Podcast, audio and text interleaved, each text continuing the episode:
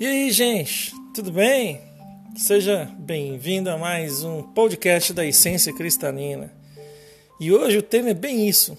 Como tem sido o seu dia? Tá tudo bem?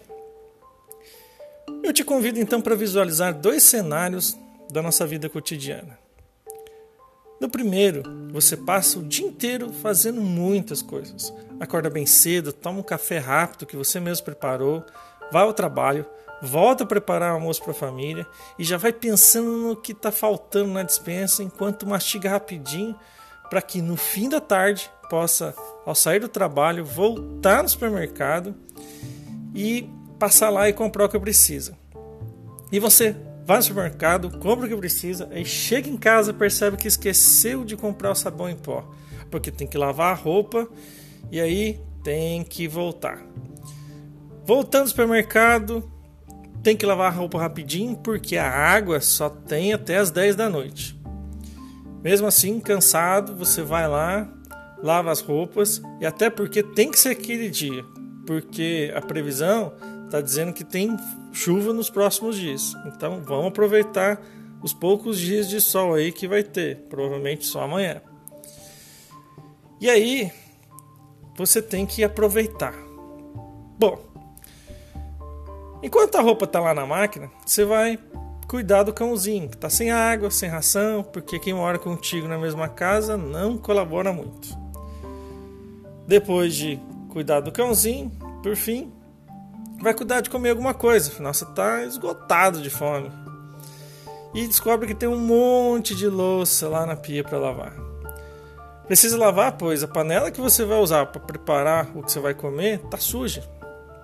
Que é resultado da correria do almoço, que você não teve tempo para lavar, pois tinha que chegar no trabalho no horário. Senão, chegou atrasado, já viu, né? Chefe vai chiar, pode perder o dia de trabalho, enfim.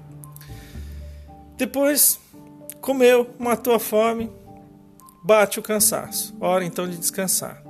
Ah, mas não é possível ainda, porque existem questões familiares para resolver. E enquanto rola a DR, pensa se pode adiantar o almoço no dia seguinte, já colocando o feijão de molho, né? Beleza, acaba a DR, vai buscar descansar agora, animado por saber que no dia seguinte não será muito diferente dessa rotina. Ufa, cansei até de falar disso. Mas vamos a um segundo cenário agora. Você acorda tarde, já comeu o que os outros prepararam para você, vai usar o prato, os talheres que outros lavaram para você, volta para o seu quarto, fica no celular o dia todo, passa o tempo nas redes sociais, vê alguma coisa no YouTube, no Netflix, e aí chega a hora em que bate a fome de novo e vai comer. Já está pronto, é só comer. Depois, se tiver afim, toma um banho. Aí espera o sono bater, talvez lá de madrugada, para começar um outro dia, um novo ciclo. Agora eu pergunto: em qual estilo de vida você se encontra? tem uma vida mais cheia de responsabilidades, e isso é bastante desgastante, ou tem uma vida mais tranquila, de boa na lagoa? Qual você escolheria para viver se pudesse escolher uma das duas? Eu não sei o que escolheria, mas. E se pudesse ser um mistão dessas duas aí? Ambas têm suas vantagens e desvantagens, né, gente? A primeira é muito produtiva, mostra uma pessoa responsável por muitas coisas, mas isso a desgasta tanto que não a faz feliz. A segunda mostra uma pessoa nada produtiva, pouco responsável e que também passa a imagem de uma pessoa cansada por viver a eterna preguiça do ócio. Nenhuma das duas rotinas é saudável porque não existe o equilíbrio entre ser responsável por produzir e celebrar os feitos com momentos prazerosos, relaxantes, como se permitir receber uma massagem nos pés, por exemplo, no fim do dia. Enquanto a outra pessoa, de tão relaxada, vive a frustração de não se sentir útil e não ser capaz de fazer nada de bom. O que quero ressaltar nesses dois estilos de vida é que falta uma coisinha importante: amor próprio. Essa forma de viver achando que tem que trabalhar, tem que fazer. E a outra, eu não sou capaz de trabalhar. Eu não sei fazer. São dois extremos. Mas uma vez identificando, identificado isso, as coisas começam a mudar. Isso é coisa da dualidade. Ou eu faço um extremo, ou eu faço outro. Será que não podemos mudar esse cenário, não? Claro que a gente consegue. E tem muitas formas diferentes para a gente fazer isso. E o mais importante que eu vejo é se tocar de que está fazendo isso com você mesmo. Sim, é você o grande responsável. Não é, é o sistema, a falta de dinheiro, etc, etc, etc, etc. Não venha reclamar que sua vida é uma correria só e não tem tempo para curtir a família, namorar, pensar em sexo, pensar em você, se divertir.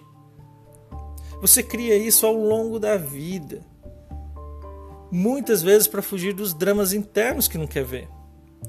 Prefere o excesso de atividades que vão te distrair dos seus problemas.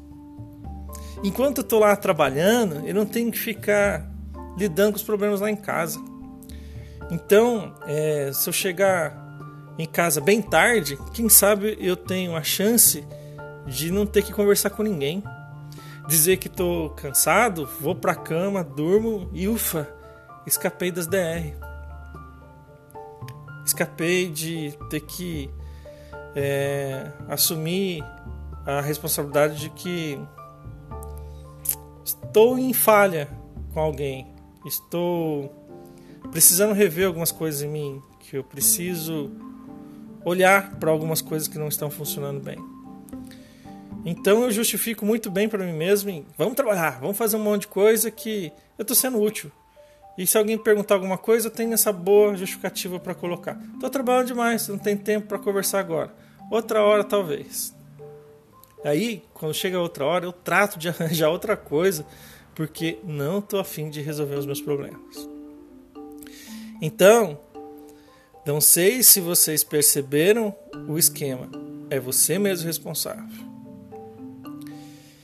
E isso tudo vai te levar para longe da sua criança interior e vai criar outros problemas. O mesmo acontece para quem quer viver na inércia, na procrastinação. É uma forma de não olhar para os seus problemas também. É como se buscasse se anestesiar das suas dores. Também vai acabar provocando mais problemas. Eu não quero olhar para aquilo que me incomoda, então vou me distrair, é, sem produzir nada, é, achando que eu não sou capaz, e aí eu justifico a necessidade de ou a falta de responsabilidade com essa necessidade de dizer ah eu não sou capaz eu, eu não sei fazer mesmo então para que que eu vou fazer? É. e aí eu sabendo fazer ótimo. É, os problemas estão lá e não é culpa minha eu não sei resolver se eu soubesse, eu resolveria. Se eu tivesse energia, eu resolveria. Se eu tivesse vontade, eu resolveria. Então, é um outro extremo que também não ajuda. Mas, para facilitar e dar um empurrãozinho em você, que se identifica pelo menos parcialmente com esses dois estilos de vida e quer mudar, comece se perguntando: como eu me trato agindo dessa forma? É de forma amorosa ou punitiva? Eu respeito minhas limitações físicas, mentais, emocionais ou exagero? Como eu tenho tratado as pessoas com as quais eu convivo? Sou sempre simpático, sorridente, prestativo, acolhedor, um bom ouvinte? Se a forma com que tem tratado as pessoas não está legal, hum, é um sinal de que é assim mesmo que tem se tratado. Se não tem paciência com os outros, não tem com você. Se culpa os outros, também se culpa. Se cobra os outros, também se cobra. Se pune alguém, também se pune. Então comece a elogiar as pessoas, seja gentil, seja simpático, seja um bom ouvinte, respeite a opinião dos outros, respeite as escolhas de cada um.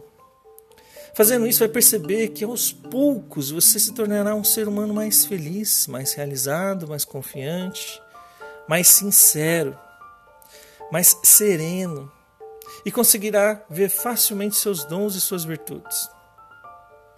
Aproveitando, você sabe quais são as suas virtudes? Não? Então aguarde que é um assunto para uma próxima, que eu vou falar com você.